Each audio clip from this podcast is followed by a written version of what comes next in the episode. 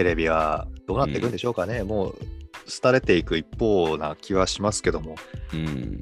そんな言いながらテレビ見てましたけどね、年末年始。そう、なんかやっぱ無意識的な刷り込みみたいなのはやっぱどうしてもテレビの方がありますよね。刷り込みっていう表現も良くないかもしれないけど。まあ、見てたって言っても、うん。あのー年末だとみ、まずなんだっけな、あの、ウィンターカップ、高校バスケットボール、ああ、はいはいはいはい。うん。決勝に新潟のチームが出てたんですよ、帝京長岡高校。おうおうおう。うんうんここ見なきゃダメだなと思って見ておうましたしそうかうん。うん。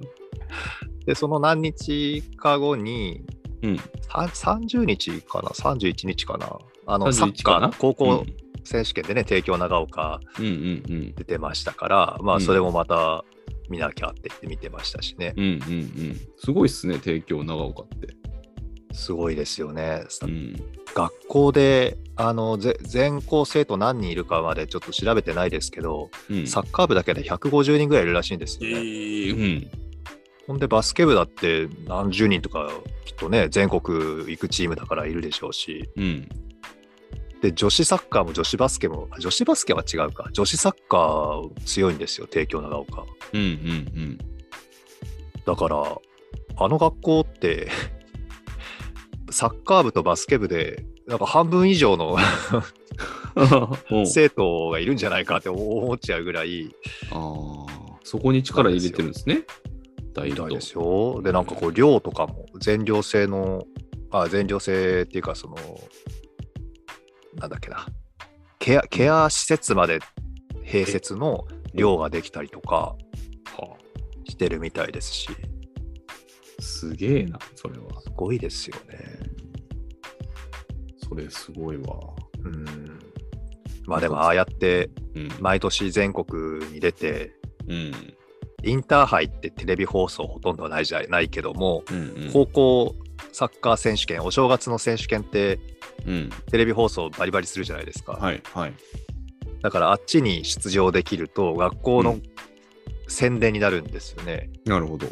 それでそうすると、ああ、帝京長岡でサッカーしたいみたいなね、人が出てくると、うんじゃあそこに受験しますとか、まあ、うん入学しますとかってなってくると、まあ、宣伝効果が出るじゃないですか。まあそうでしょうね。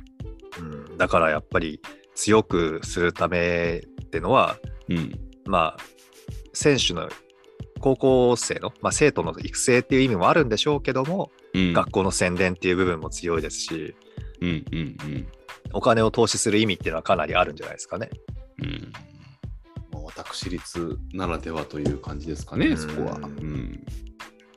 そうか。あとは、うん。あれですね、お正月、箱根駅伝。箱根駅伝、伝統の。もう毎年、うん。うん。なんだあれはみたいにして文句を言いながら見ていると。なんか、今年もね、いろいろと話題に、お客さんのと、お客さんというか、なんていうんですか、あれ、感染者か。問ああ、ね、出。てましたね。うん。でももう、別にいいじゃないですか、屋外だし、まあね。うん。国民の8割だか、まうんあ、ある年齢層はもう9割近くワクチン2回打ってるみたいですから、うん。やれることやって、で、うんマスクもしてるし、うん。屋外だし、うん。別にいいじゃんって思うんですけどね。うん。結構、厳しい意見も飛び交ってましたよ。うんえーあ、そうなんですか。うんえ、あの、おあのお応援に来るなみたいな感じですか？あ、そうそうそうそう。はあ。やっぱす世間の流れはそっちなんかなみたいな感じですね。そんなんしてるから経済が止まるんですよね。今回のオミクロンさんもね、結構はい今話題になってきていますけれどもね、これまたいろいろ、うん。なんていうの？まんまん延防止なんとかとか出てきてますよね、今。うん。あれは一体行政の人たちはうん、何も学習しなかったんですかね、2021年。あなんかこんなこと言うと怒られそうだな。なんかね、あのー